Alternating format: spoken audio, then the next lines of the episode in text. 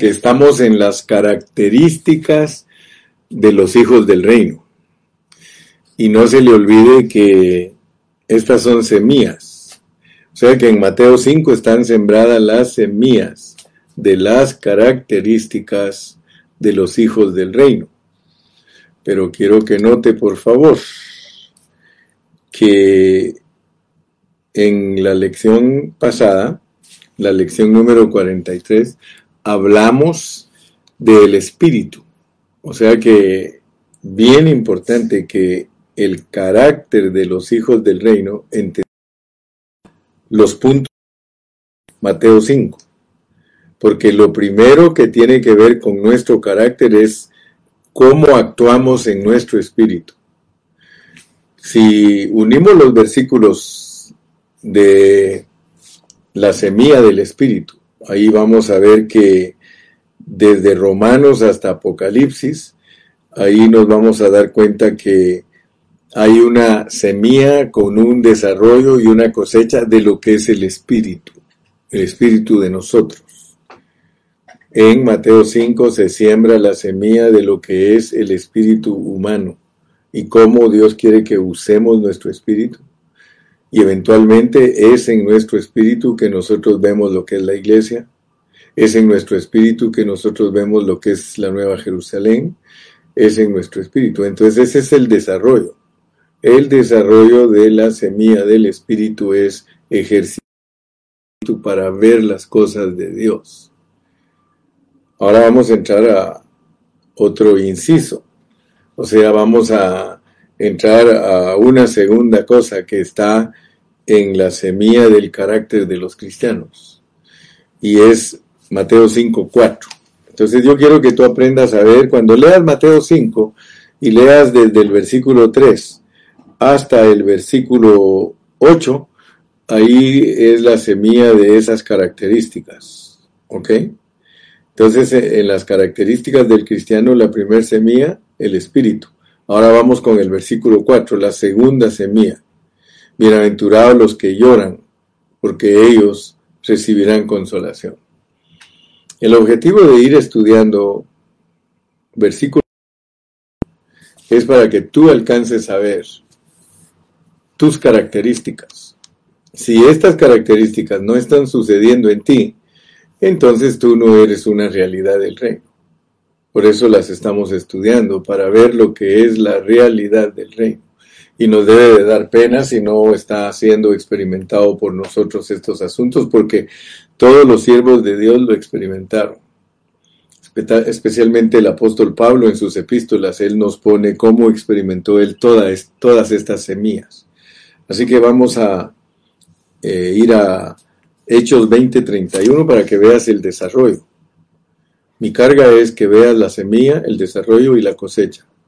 Por eso me preocupé en la lección anterior de que vieras la semilla del espíritu, bienaventurados los pobres en espíritu. El desarrollo lo vimos de Romanos hasta Apocalipsis. Y así tú puedes ver desarrollo y cosecha de esa característica. Ahora va otra característica y tienes que ver cómo funciona en la Biblia esa característica y que veas que todos los hombres de Dios que Él nos pone en la Biblia experimentaron esas semillas, porque dicho en otras palabras, ellos experimentaron la vida del reino. Y es lo que nosotros estamos aprendiendo en este tiempo. Como te dije, nosotros no estamos aquí más que para ayudar a los hermanos a que experimenten lo que les toca experimentar en este tiempo, en este tiempo. ¿Verdad? Ahorita tú céntrate en el tiempo tuyo y lo que tienes que experimentar. Entonces eh, vamos a Hechos 20, 31. Hechos 20, 31, ahí nos va a mostrar el desarrollo, el desarrollo de la semilla de bienaventurados los que lloran, porque ellos recibirán consolación. Entonces, el llorar es parte de nosotros. Yo no sé cuánto lloras tú, pero yo he visto que muchas cosas se experimentan únicamente cuando uno se está ejercitando en la piedad. A medida que te ejercitas en la piedad, que es dejar que, que Cristo viva a través de ti, tú vas experimentando lo que Él experimentó. Pablo vivió a Cristo, él experimentó lo que Cristo experimentó. Dice Hechos 20:31. Mira cómo dice. Por tanto, velad, acordándoos que por tres años, de noche y de día, no he cesado de amonestar con lágrimas a cada uno. ¿Alguna vez me has visto a mí predicar llorando? Yo creo que sí me has visto lo cual puedo decirte que es experimentar esa semilla. Bienaventurados los que lloran, porque ellos serán confortados.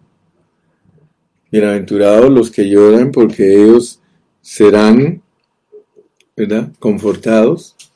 Ellos eh, en, nuestras versiones no dice serán confortados, sino que a nosotros nos traducen aquí eh, un poquito diferente, pero es porque ya saben que las versiones una con otra son diferentes. Dice que recibiremos consolación. Ok, en esta característica podemos entender al apóstol Pablo que él era uno de los que experimentaba esa semilla. Vamos a Romanos 9.2. Romanos capítulo 9 y versículo 2. Y entonces vamos a ver que hay un desarrollo mías. Hay desarrollo y hay cosecha. 9.2 dice, Pablo, dice que tengo gran tristeza y continuo dolor en mi corazón. Hermano, ¿qué acerca de ti? ¿Qué acerca del hermano Garrido? Nosotros tenemos dolor en nuestro corazón al ver la condición de la iglesia. Porque nosotros hemos hablado de lo que es bienaventurado los que lloran. O sea que en la Biblia está el llorar y está bajo un contexto. El contexto en la Biblia de llorar es que la gente es incrédula. Jesús lloró ante la incredulidad de Jerusalén. Jesús lloró ante la incredulidad de Marta y María. Entonces, lo que quiero decirte yo en esta mañana es de que si nosotros verdaderamente queremos experimentar como una característica nuestra, como una característica de los hijos del reino, el llorar porque hay bienaventuranza, pero no es llorar por cualquier cosa, sino que hay una bienaventuranza para un llorar. Hay una clase de llorar que le satisface a Dios. Y la clase de, llorar que le satisface a Dios es el llorar por la condición de los incrédulos, por la condición de los hermanos, cuando no están verdaderamente siendo bendecidos y experimentando la vida de Dios. Eso nos debe de entristecer. Hermano, a mí me entristece la condición de muchas personas. A mí me entristece la condición de me entristece al ver que la iglesia se ha apartado de la fe del Señor, se ha apartado del camino. Me entristece que las iglesias están ocupadas en muchas cosas, hermano. No vaya a creer usted que yo soy indiferente a eso. Cuando yo miro a los hermanos que ellos no se superan, no, ellos eh, no, no avanzan, hermano, en la obra del Señor. Yo veo eso, hermano, yo me entristezco. Yo Digo, Señor, ayuda a estos hermanos para que estos hermanos puedan salir de esta condición. Ayuda a los Padres Celestial para que ellos puedan ver la realidad de las cosas. Entonces, hermanos, si, si tú estás experimentando esa característica, entonces tú estás experimentando a Dios. Entonces verdaderamente puedes decir para mí ese versículo, bienaventurados los que lloran, porque ellos recibirán consolación. Entonces yo estoy experimentando eso. Y entonces tú estás verdaderamente siendo parte de la realidad, siendo parte de la realidad de, de lo que Dios nos está declarando, ser parte de la realidad de los hijos del reino de Dios. ¿Verdad? Entonces, eh, aún leamos otro versículo más, segunda de Corintios Segunda de Corintios 7:7, leamos allí en Segunda de Corintios 7:7, ahí tú te vas a dar cuenta que el Señor eh, nos muestra el desarrollo, nos muestra el desarrollo de lo que es eh, la bienaventuranza de llorar. Corintios 7:7, Segunda de Corintios capítulo 7 y versículo 7 dice, y no solo con su venida, sino también con la consolación con que él había sido consolado en cuanto a vosotros, haciéndonos saber vuestro gran afecto, vuestro llanto, vuestra solicitud por mí, de manera que me regocijé aún más. ¿Te das cuenta que los hombres de Dios experimentaron lo que se sembró en el Evangelio de Mateo? Entonces, la carga del hermano Carrillo es que tú alcances a ver que toda semilla se desarrolla.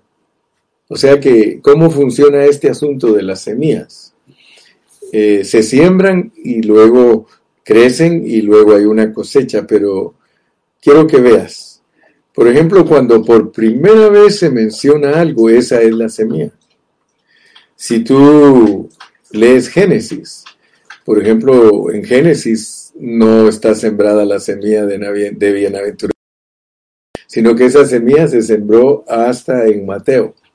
Pero si se hubiese sembrado en Génesis, entonces allí empezaríamos a hablar de lo que es llorar y luego lo desarrollaríamos hasta llegar a Apocalipsis.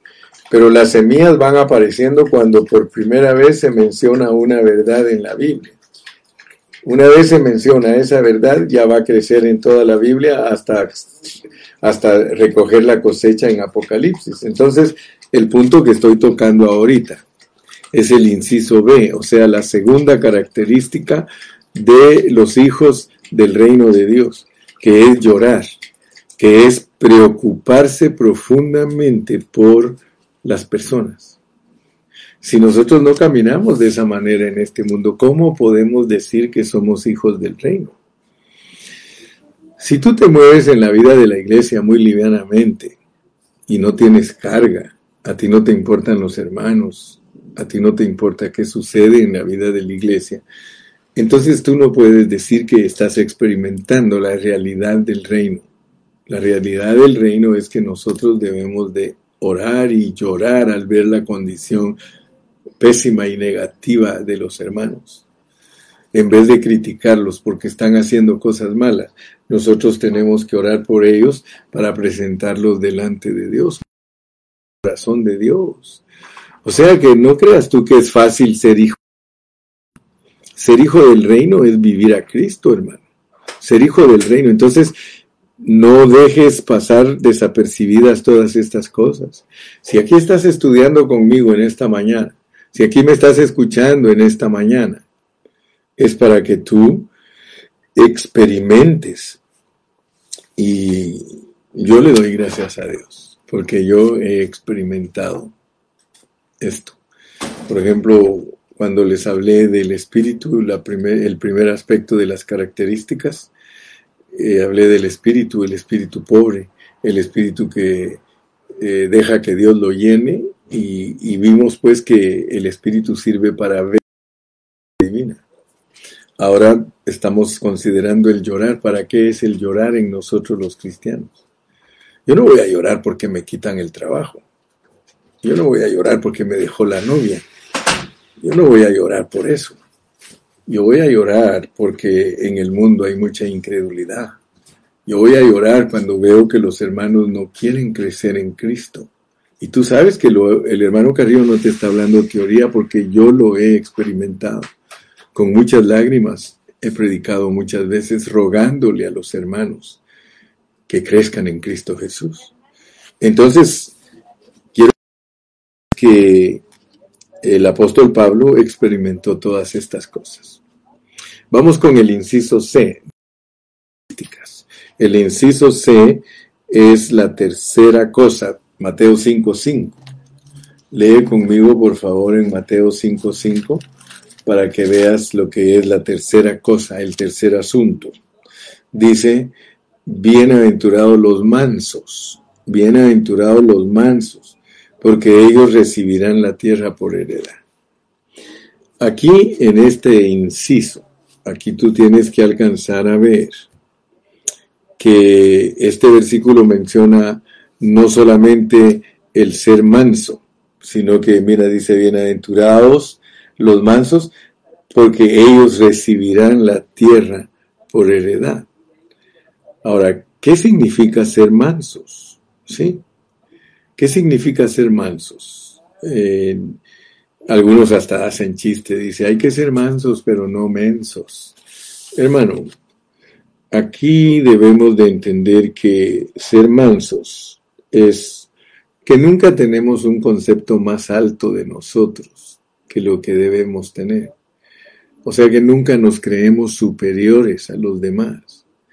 El problema de nuestro ser caído, el problema de nuestro ser natural es que nosotros nos creemos más que otros. O sea que nosotros creemos siempre que nosotros somos superiores a otros, ya sea porque estamos con una ah, preparación secular mayor que la de ellos y ellos tal vez eh, no fueron a la escuela. Eso no debe hacernos a nosotros eh, creernos, porque si Dios, que es el ser más sabio, el ser más alto, el ser el creador, ser el rey, Él no se cree mejor que nadie. Dios no se cree mejor que nadie, si no, no nos estuviera aconsejando de esta manera. ¿verdad? Entonces es muy importante ver el desarrollo de la semilla de la mansedumbre.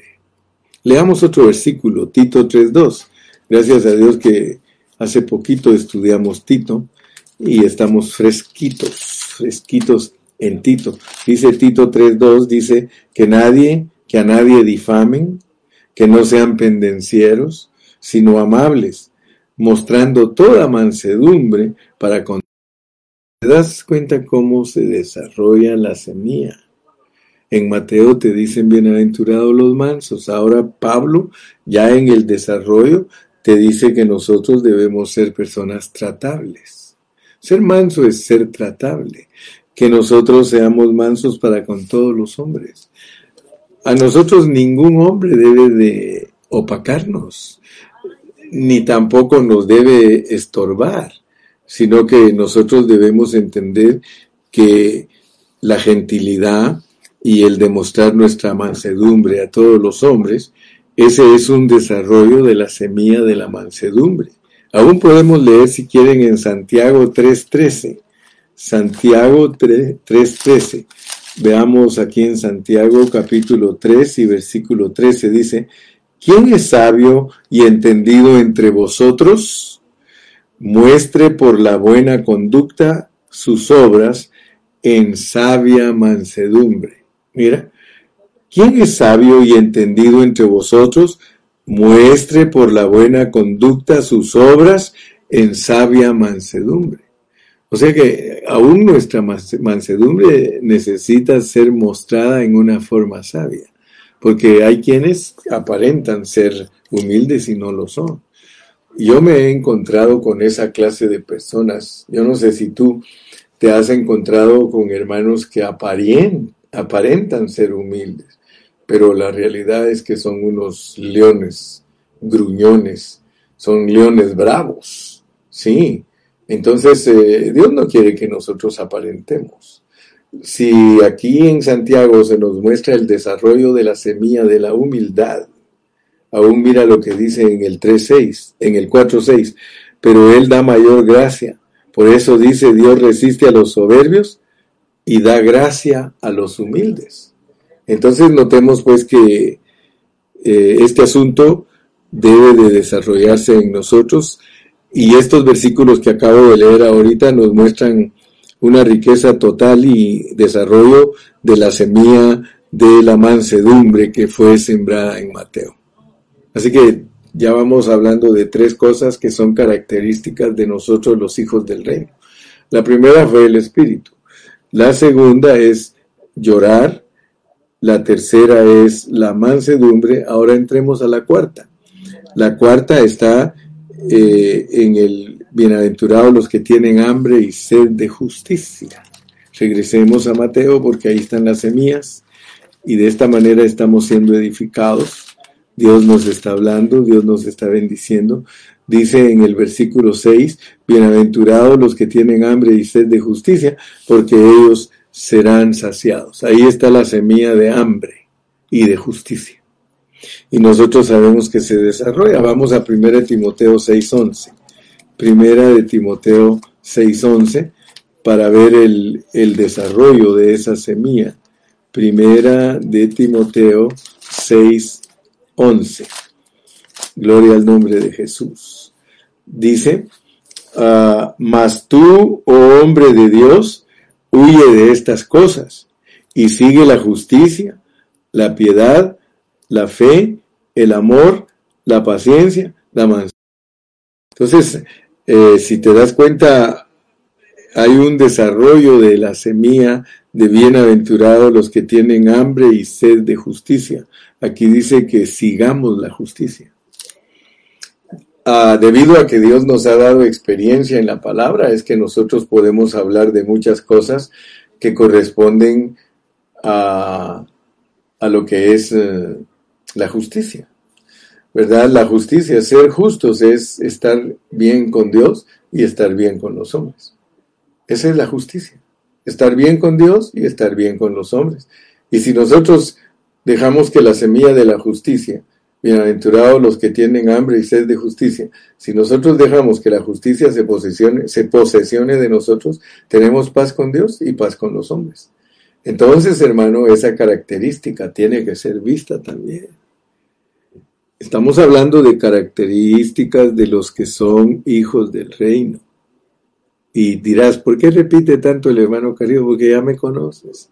Yo repito porque las lecciones debemos de aprenderlas bien. Características de los hijos del reino, pobres en espíritu, llorando por la verdadera causa, siendo mansos, teniendo hambre y sed de justicia. Ya llevamos ahí cuatro características. Entremos a la quinta característica. La quinta característica, ser misericordiosos.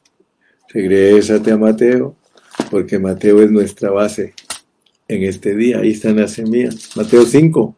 Estamos hablando de semillas sembradas en Mateo 5.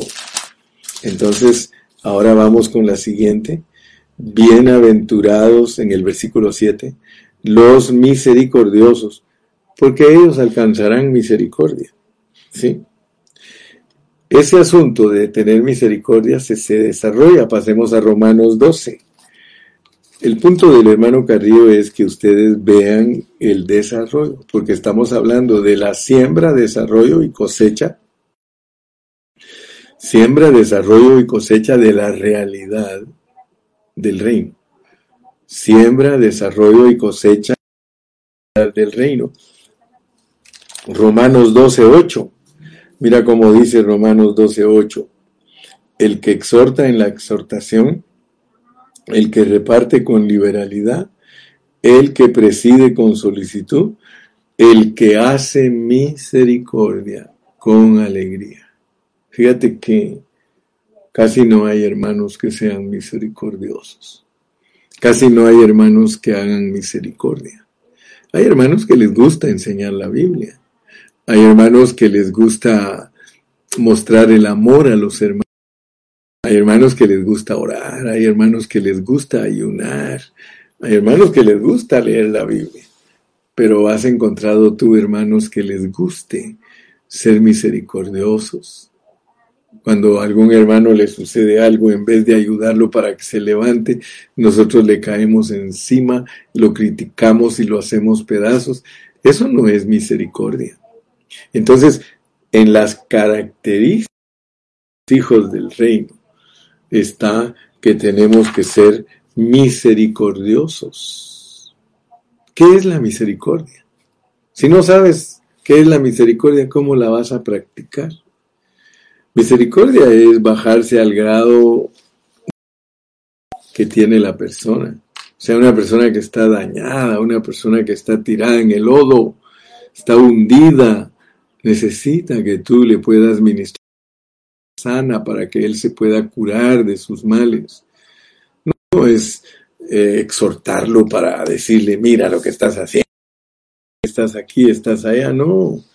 Verdaderamente la misericordia es la que tuvo Dios con nosotros de descender al lodo, ir a rescatarnos al lodo. Muy bien, entonces, cuenta, ya llevamos cinco características, A, B, C, D y E, cinco características. La primera, ser pobres en espíritu. La segunda, bienaventurados los que lloran. La tercera, ser mansos. La cuarta, tener hambre y sed de justicia. La quinta es ser misericordiosos, merciful, merciful persons. Ah, no te olvides, son características de uno que realmente vive el reino. Tú me dirás, hermano, estoy muy corto de eso que usted está compartiendo. Pues cómo no vamos a estar cortos si nosotros no nos ejercitamos para la piedad. Pero si nos ejercitamos para la piedad, no vamos a estar cortos para esto. Entremos al, sexto asunto. Aquí mismo en Mateo 5. Regresa a Mateo 5 y disfruta pues, eh, dijimos, la sexta cosa Sexta cosa que debe de verse como característica en los hijos del reino es el versículo 8. Bienaventurados los de limpio corazón, porque ellos verán a Dios. Bienaventurados los de limpio corazón, porque ellos verán a Dios. Veamos el desarrollo de los de limpio corazón. Vayamos a segunda de Timoteo, capítulo 2 y la parte final del versículo 22. Segunda de Timoteo, capítulo 2 y versículo 22 en su parte final. Dice, con los de corazón limpio invocan al Señor. ¿Te das cuenta? La Biblia es tan consistente. Y yo solo estoy tocando algunos versículos. Si seriamente quisiéramos estudiar ser limpios de corazón desde Mateo, vas a encontrar muchos versículos, desde Mateo hasta Apocalipsis. ¿Y qué es lo que vas a descubrir? Vas a descubrir el desarrollo de esas semillas. Cristo sembró las semillas. Pero Pablo nos explica el desarrollo y Juan nos dice la cosecha. Gracias a Dios, hermano. Gracias a Dios porque aquí podemos eh, ver que se nos agregan cosas. Dice que a los de limpio corazón, dice, eh, que deben perseguir la justicia, la paz y el amor. ¿Sí? Dice con, con, los de limpio, con los que de limpio corazón buscan a Dios. Leámoslo de nuevo, por favor. Timoteo 2:22. Huye también de las pasiones juveniles y sigue la justicia, la fe, el amor, la paz, con los que de corazón limpio invocan al Señor. Ahora, ¿qué es un corazón limpio? Si tú estudias detenidamente, tú mismo bajo contexto puedes decir lo que es un corazón limpio. Si, si ya leímos Mateo 5 del 5 hasta el 9, porque ahorita los de corazón limpio están en el 8, Mateo 5, 8, aquí está lo que es de ser corazón limpio que es que nosotros seamos personas de corazón limpio. Aquí te lo voy a decir ahorita. Una persona de corazón limpio es una persona pobre en espíritu, una persona que llora por lo que de verdad se debe llorar, es una persona mansa, es una persona que sí, que tiene hambre y sed de justicia, es una persona misericordiosa. Y eso te hace lo que dice el versículo 8, bienaventurados los de limpio corazón, porque ellos verán a Dios. Una persona de corazón limpio mira a Dios. ¿En dónde lo mira? En ella misma. Hay un Dios que está dentro de ti. ¿Cómo se puede ver ese Dios? Muy sencillo. Eres una persona pobre de espíritu, una persona que llora por lo verdadero, una persona mansa, una persona que busca, que tiene hambre y sed de justicia, es una persona misericordiosa. A eso le llama Dios una persona de limpio corazón. Entonces, tener limpio corazón es que la bendición de Dios, la bendición del Espíritu se extendió a nuestro intelecto, sentimiento y voluntad, porque el corazón ya todos sabemos que es intelecto, sentimiento, voluntad y conciencia. Eso es nuestro corazón. Es la, la amalgama, es la mezcla de nuestro espíritu con nuestra alma. Aquí podríamos enseñar un mensaje tan lindo, hermanos, porque aquí dice que el que es pobre en espíritu, eh, la vida de Dios se le extiende hasta su alma. Aquí ya nosotros podemos decir que tenemos una bendición de que ya el Señor nos muestra cómo se gana el alma. Tu corazón es tu espíritu y tu alma juntos. Entonces, ¿cómo se gana el alma? Siendo pobres en espíritu, llorando por lo que es verdadero, mansos, eh, teniendo hambre y sed de justicia y misericordiosos. Y eso te hace que te ganes tu alma. Y ahora se va a ver como ese trabajo es interno. Todo esto que te estoy compartiendo ahorita, eso es interno, eso lo opera Dios dentro de tu ser. Pero ahora se va a ver por fuera lo que produce eso. Vas a ser pacificador, vas a ser el que padece persecución y vas a ser el que va a ser vituperado, ¿sí? Pero que te vas a gozar. Qué linda es la palabra, hermano. Pero es linda cuando tú la escuchas con fe, para que no sea doctrina, para que no sea teoría. Esto que te estoy compartiendo es para que se haga una realidad. Entonces nota pues que el asunto de que somos pacificadores también se desarrolla. Mira, o sea que no solo se desarrolla lo que pasa en nosotros internamente, sino que también se desarrolla lo que pasa en nosotros exteriormente. Vamos a Hebreos 12:14 para que empieces a ver. Y con Hebreos, eh, con Hebreos 12:14 eh, te estoy hablando del desarrollo de ser pacificadores. Pero gracias a Dios, entonces ya tenemos las, las características de los hijos del reino, ser pobres en espíritu, ser los que lloran por lo que debe de llorarse, ser humildes, ser, eh, o sea, ser mansos, ¿verdad? Ser humildes, ser mansos. Llevamos tres. Eh, tener hambre y sed de justicia, cuatro. Ser misericordiosos, cinco. Ser puros de corazón, seis. Ser pacificadores, siete. Siete. Solo ahí llevamos siete características que se tienen que ver en ti como una persona que es hija del reino, que está siendo gobernada desde su ser interior. Hebreos capítulo 12 y versículo 14. Veamos el desarrollo de ser pacificadores. Vamos a ver pues Hebreos capítulo 12 y versículo 14. Dice, uh, seguid la paz Seguid la paz con todos y la santidad sin la cual nadie verá al Señor. Otra vez. Te das cuenta que eso se desarrolla.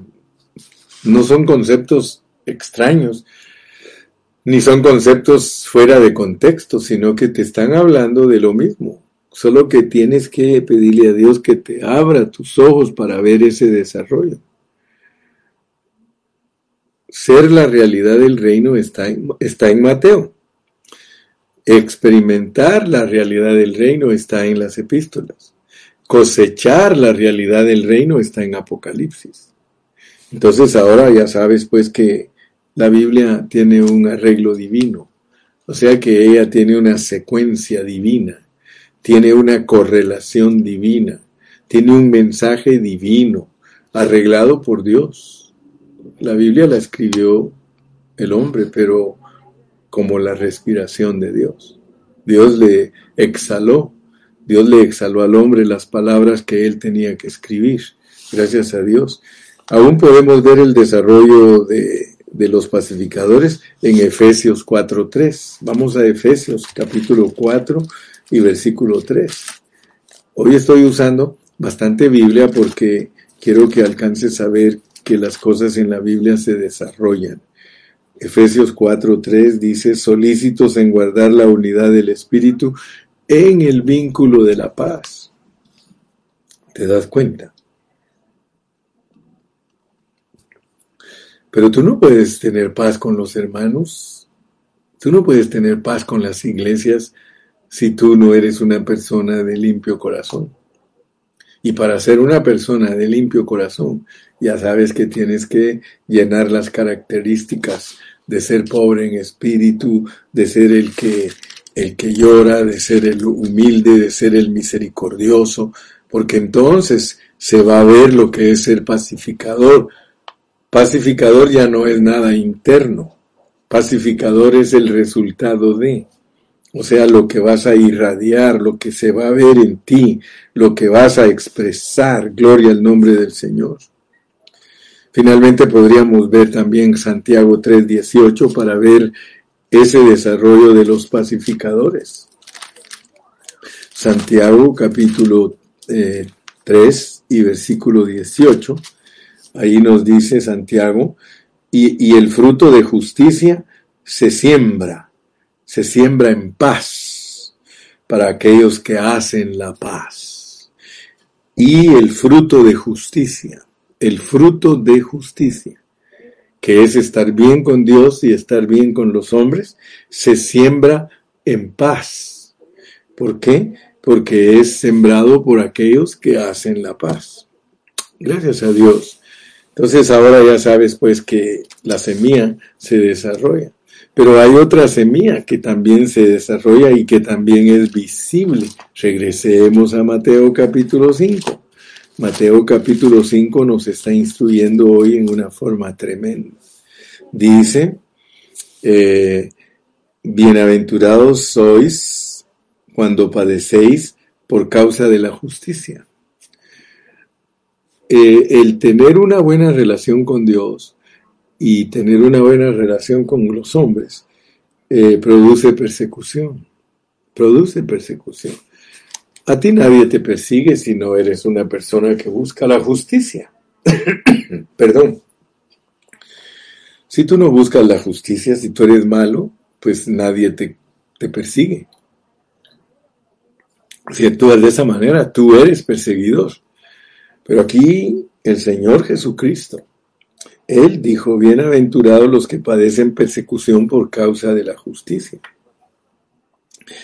Veamos cómo esa semilla también se desarrolla. Hechos 14, 22. Vamos a Hechos 14, 22 para ver el desarrollo de sufrir por la justicia. Hechos 14, 22 dice, confirmando los ánimos de los discípulos, exhortándoles a que permaneciesen en la fe y diciéndoles es necesario que a través de muchas tribulaciones entremos en el reino de Dios.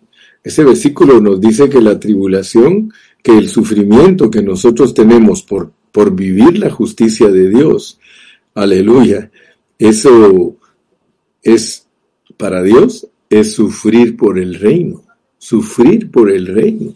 Ahora, como el reino de Dios es un asunto de justicia, porque dice buscar primeramente el reino de Dios y su justicia.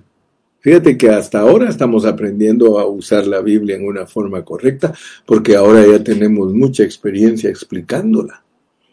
Entonces ahora entendemos bien, dice buscar primeramente el reino de Dios y su justicia. ¿Cuál es la justicia del reino? ¿Cuál es la justicia del reino? La justicia del reino es Cristo en nosotros. Él es nuestra justicia.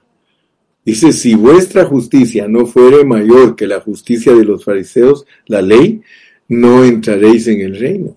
O sea que lo que nos justifica a nosotros para entrar al reino es vivir esta clase de vida. Me explico, ¿verdad, mi amado?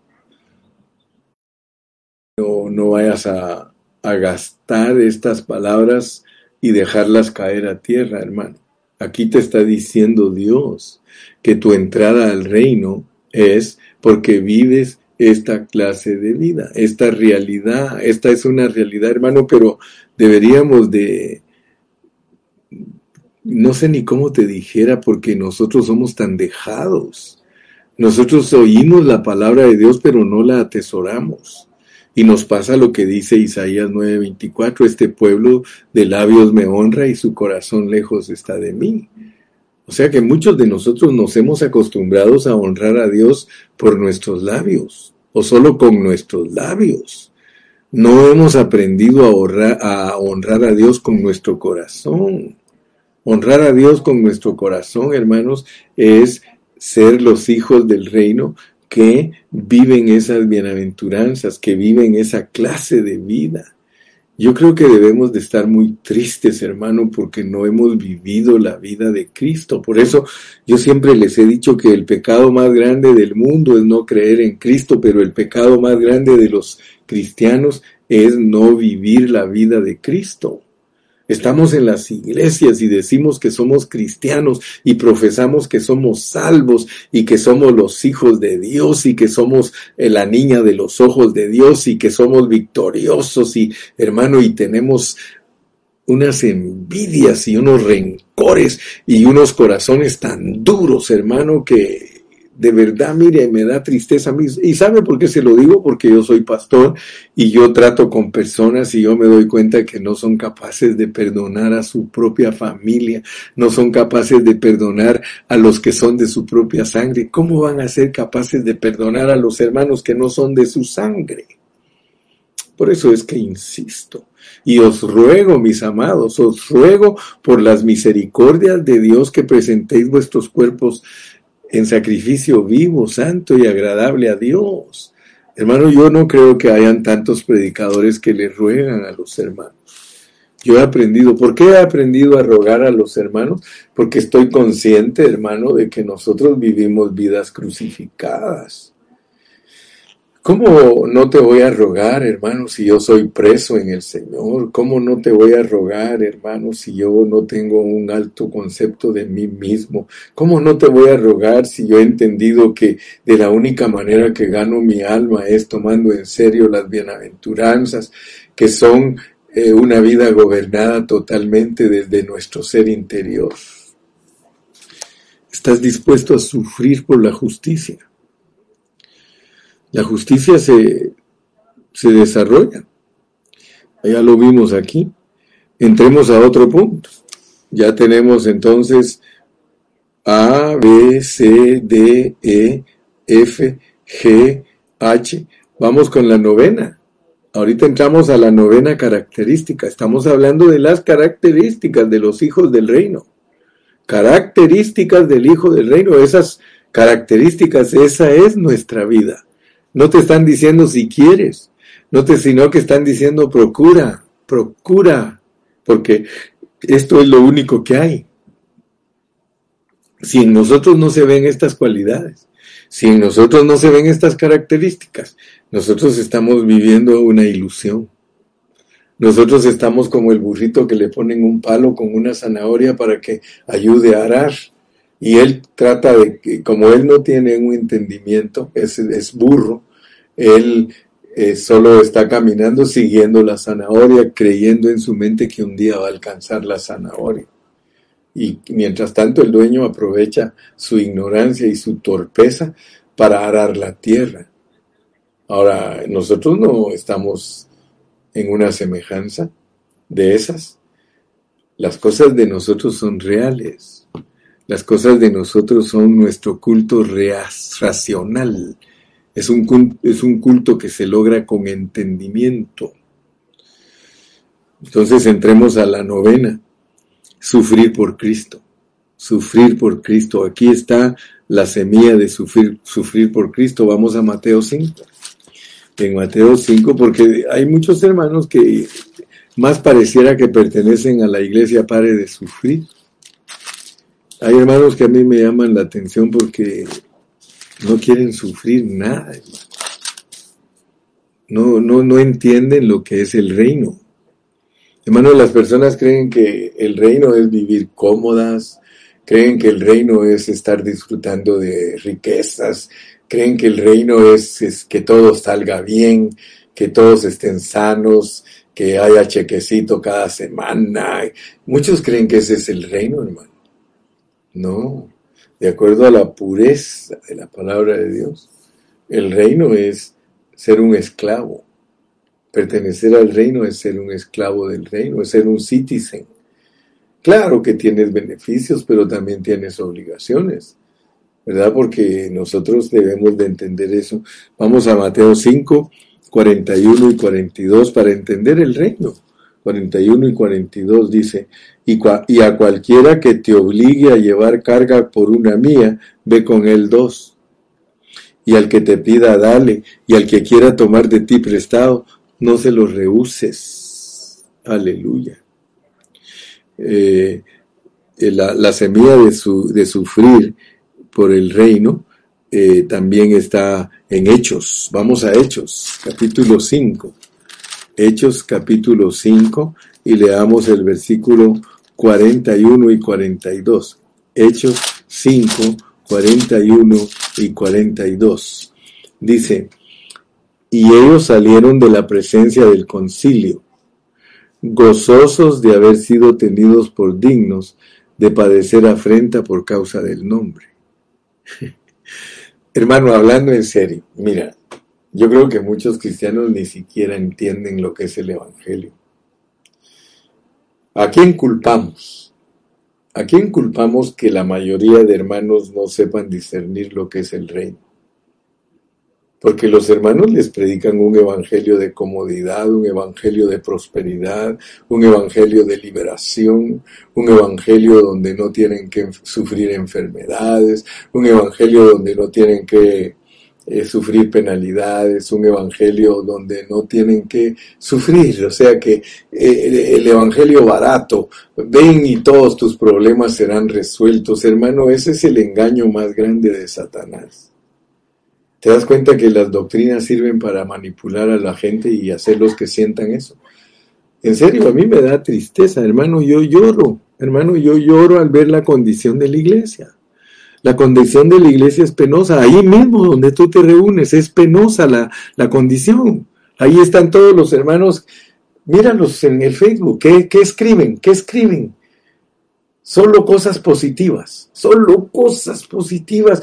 Que declaro que Dios está contigo. Eh, porque a mi hijo le está pasando. Ahorita oraremos, hermano, por eso hermano, gracias a Dios por los intercesores que nosotros tenemos, porque a veces les tienen que hablar claro a las personas y les dice, sí hermano, vamos a estar por esa, orando por esa petición, que se haga la voluntad de Dios. Porque los hermanos quieren oír nada más que todo les salga bien, hermano. Ese no es un evangelio bueno, hermano. Ese no es un evangelio bueno, pero tristemente estamos pero bien dañados con ese evangelio. Bien dañados, hermano. Los cristianos están bien dañados del evangelio que se les ha predicado.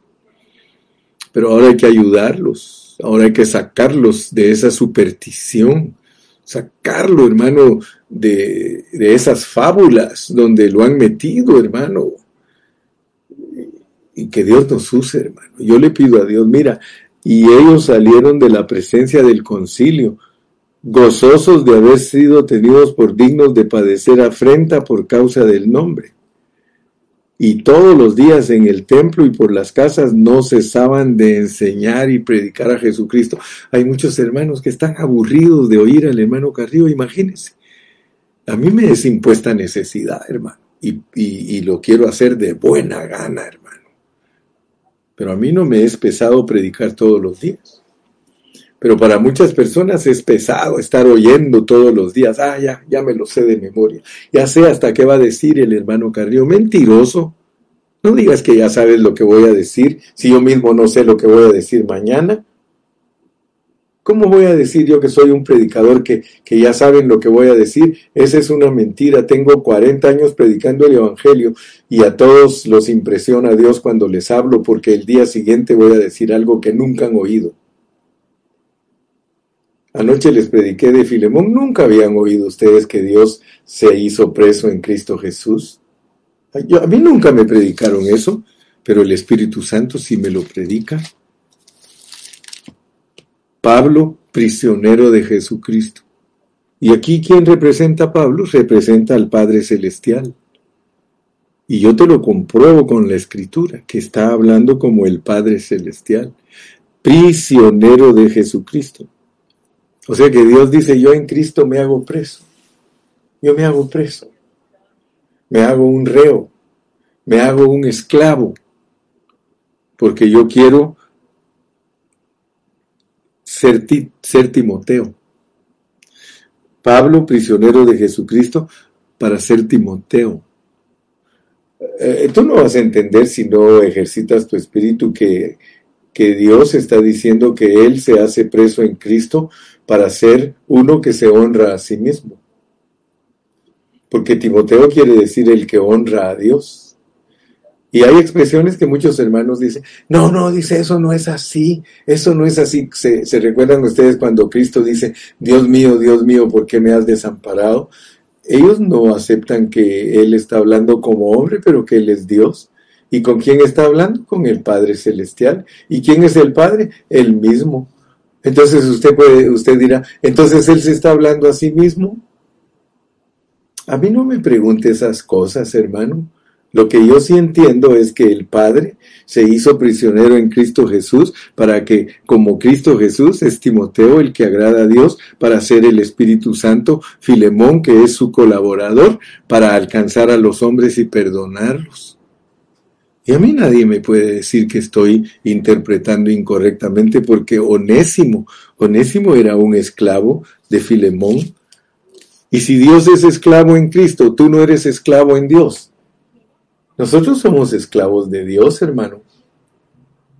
Por eso te dije que ni sabes lo que voy a hablar, porque ahorita te voy a hablar cosas que nunca has oído. Nunca las has oído. Pero nosotros fuimos creados como esclavos.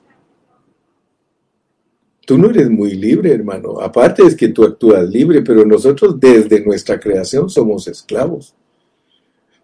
Porque cuando Dios creó a Cristo y dice Efesios 2.10 que nos creó en Cristo Jesús, él se hizo esclavo en Cristo Jesús. Algunos hermanos quisieron atinarle en la historia porque dejando su trono de gloria, me vino a sacar de la escoria, pero es que nosotros centramos más el mensaje en nosotros.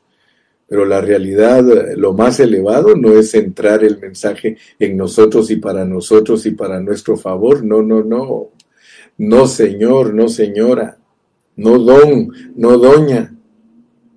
El mensaje es el propósito de Él, el propósito de Dios. Aquí no estamos para cumplir nuestro propósito, aquí estamos para la economía de Él.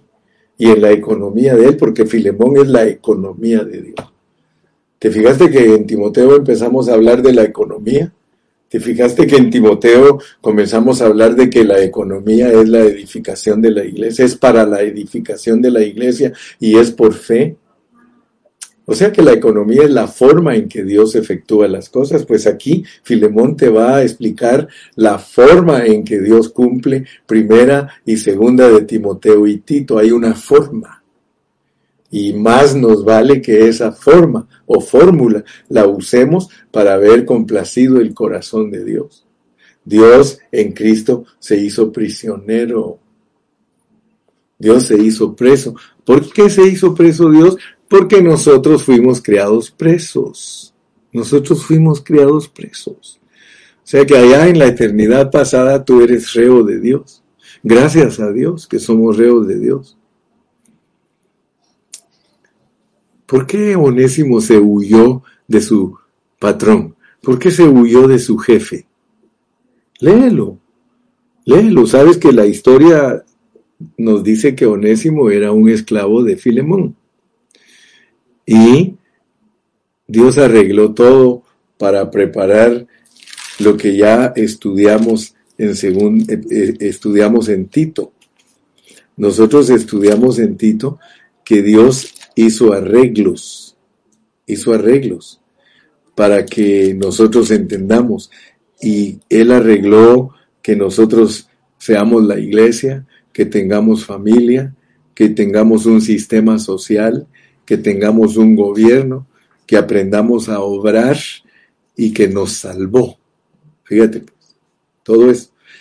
Y no es casualidad que Timoteo hable de los esclavos. Y como les repetí, ¿verdad? Que Pablo no vino a abolir la esclavitud. Él no vino a abolir la esclavitud, eh, esa esclavitud física, sino que él vino a abolir la esclavitud espiritual. Por eso Onésimo no necesitaba liberación física de, de su esclavitud, ¿verdad? No, él no necesitaba eso. Él lo que necesitaba era una libertad espiritual para que lo recibieran como hermano. Pero nota pues cómo es la economía de Dios. Si tú no me entiendes lo que estoy hablando, pídele a Dios que te abra tu entendimiento, porque Dios se hizo preso. ¿Y qué corona tenemos nosotros de no hacernos presos si Dios, que es nuestro creador, Él se hizo preso? Entonces entiende esta parte que no has entendido, que te crearon preso, por eso te dicen que te crearon en Cristo Jesús. Entonces Dios vino preso a esta tierra. Y no me lo crees. Escúchame mañana. Mañana voy a seguir hablando de Filemón. Pero ahorita ya te estoy dando como unos adelantos que veas lo que es Onésimo. Onésimo es Adán. Onésimo es Adán. Adán vivía preso con Dios en el huerto del Edén. Te digo preso porque muchos no entienden lo que es estar preso. Estar preso es ser obediente sencillamente. Estar preso es ser obediente.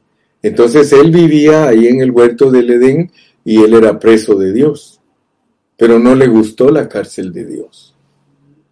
No le gustó. Se haber sentido oprimido, se haber sentido como que estaban forzándolo a hacer algo que no quería. Y entonces se rebeló. Se, se rebeló. ¿Acaso Onésimo no se reveló a Filemón que era su patrón, un hombre rico? ¿Y qué hizo? Se fue. Se fue. ¿Qué hizo Adán? Lo sacaron del huerto. ¿Por qué? Porque desobedeció. Entonces, la desobediencia de Onésimo de haberle robado a Filemón lo hizo que se fuera y se fue huyendo. ¿Y a dónde fue a caer? ¿A dónde fue a caer? De una cárcel a otra. Porque ahí dice claramente que cayó en la cárcel donde estaba Pablo, el mero preso. El mero preso. Entonces, Adán, ¿dónde cayó? Cayó con Cristo. De preso a preso. Ahora vas a entender qué significa subiendo a lo alto llevó cautiva la cautividad. Aleluya, gloria a Dios, hermano. Te dije que los que no escuchan los minutos finales del mensaje se pierden lo mejor. Porque ahorita ya estoy terminando esta, esta hora de enseñanza. ¿Estás dispuesto a sufrir por Cristo? Porque por eso te estoy dando toda esta enseñanza. El que no entiende que fue creado esclavo es muy libre y por eso se pierde. Gracias a Dios que somos escogidos y predestinados porque Onésimo no pudo huir de Filemón. Un ratito estuvo alegre solo en el camino de la casa de Filemón para la cárcel.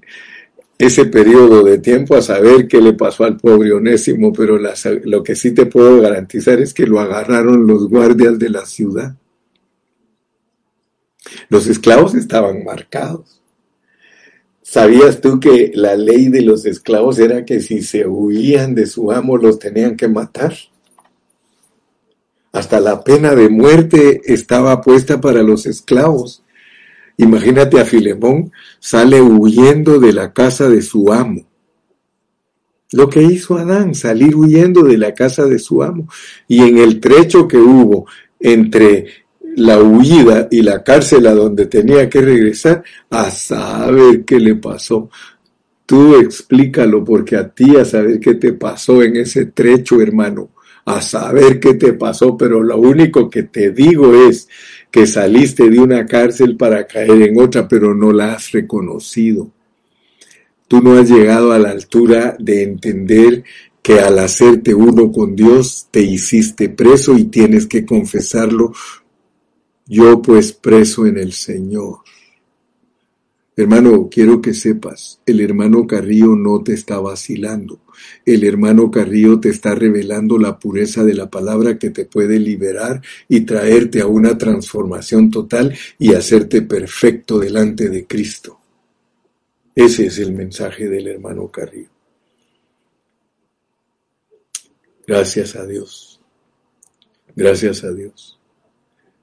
Un poquito más profundo que su hermana Alejandra. Un poquito más profundo. Onésimo dice, somos nosotros como esclavos del pecado.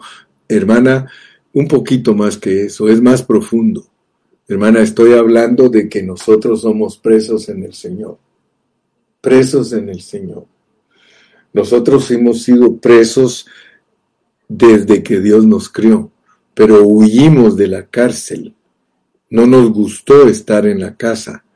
No nos gustó estar en el huerto porque el huerto es cárcel. El huerto es cárcel. En el huerto está el diablo. Allí está. Entonces, por favor, métanse más profundamente, ejerciten su espíritu, porque no estoy hablando de la esclavitud del pecado. Estoy hablando de ser esclavos de Cristo y aprender a sufrir por Cristo.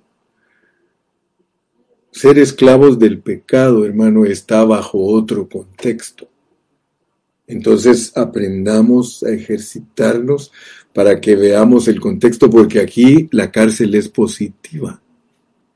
Aquí lo que yo les estoy hablando, la cárcel es positiva porque la cárcel es nuestra salvación. El trecho, el trecho entre la casa y la cárcel, allí está el pecado. Por eso yo les voy a ir explicando despacito, solo ténganme paciencia, no se me vayan muy adelante. Pablo, prisionero de Jesucristo, y el hermano Timoteo, al amado Filemón, colaborador nuestro. Que Dios me los bendiga, que Dios me los guarde.